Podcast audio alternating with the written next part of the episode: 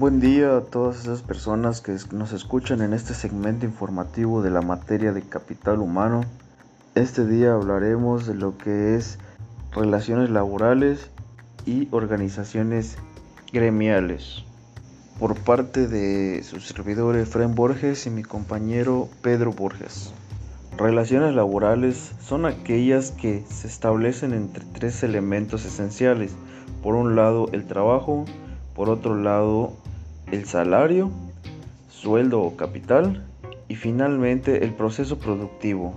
En este caso las relaciones laborales se dan entre dos personas, por un lado el trabajador que es quien aporta el trabajo o mano de obra y por otro lado el empleador, empresario, empresa, persona física o jurídica, etcétera, que, es quien aporta el capital y también el proceso productivo. Características de relaciones laborales. En la actualidad toda relación laboral se rige por un contrato de trabajo que vincula a ambas figuras, sirve para la regulación de las condiciones de trabajo, siempre basadas en, en que las cláusulas del contrato sean conforme a la ley vigente de la Ley Federal de Trabajo. Evolución.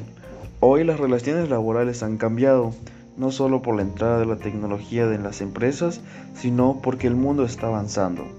Los nuevos descubrimientos, las nuevas carreras y puestos de trabajo han hecho que lo que antes se conocía como la relación entre un trabajador y un empleador se vea involucrada en una evolución y no solo por parte del trabajador, sino también del empresario. Asociaciones gremiales. Se define a las asociaciones gremiales como organizaciones que reúnen personas naturales, jurídicas o ambas, con el ámbito de promover la racionalización, desarrollo y protección de las actividades que les son comunes, en razón de su profesión, oficio o ama de la producción o de los servicios y de las conexas a dichas actividades comunes. Origen. El gremio era un tipo de asociación económica de origen europeo que agrupaba a los artesanos de un mismo oficio y que apareció en las ciudades medievales y se extendió hasta fines de la Edad Moderna, cuando fueron abolidas. Tuvo como objetivo conseguir un equilibrio entre la demanda de obras y el número de talleres activos, garantizando el trabajo a sus asociados, su bienestar económico y los sistemas de aprendizaje. Se ha sostenido que el gremio fue un precedente del sindicato moderno. Convenio colectivo. Es una norma jurídica y fuente de derecho laboral que regula una serie de condiciones de trabajo aplicables para un determinado ámbito territorial y sector profesional, que son acordadas entre los trabajadores y la empresa, es de obligado cumplimiento y vincula a ambas partes, hasta el extremo de que el contrato de trabajo no puede establecer condiciones contrarias a las reguladas en el convenio, aunque sea un pacto entre empresario y trabajador. Sindicatos de trabajadores y patrones es la asociación de trabajadores o patrones constituida para el estudio, mejoramiento y defensa de sus respectivos intereses.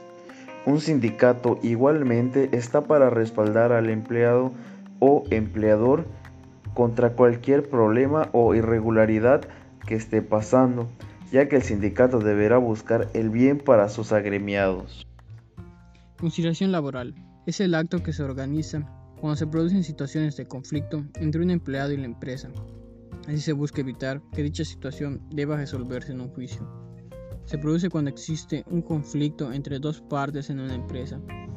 Este problema se puede solucionar a través del acto de conciliación o por otro lado a través de un juicio.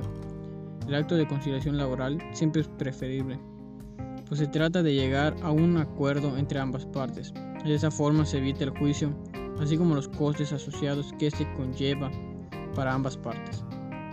Solución de conflictos. Los medios alternos de solución de conflictos, conciliación, mediación, arbitraje y negociación son mecanismos de los cuales podemos valernos para poder fin a nuestra controversia. Se caracterizan entre cosas por ser altamente confiables, apegados a la equidad, justicia y la ley. La Procuraduría Agraria, desde su creación, brinda los servicios de conciliación y arbitraje, mismos que tienen su fundamento legal tanto en la ley agraria como en, el reglamento interior de la Procuraduría Agraria.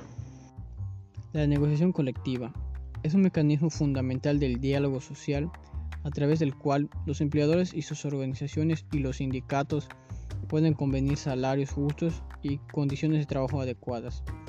Además, constituye las bases del mantenimiento de buenas relaciones laborales.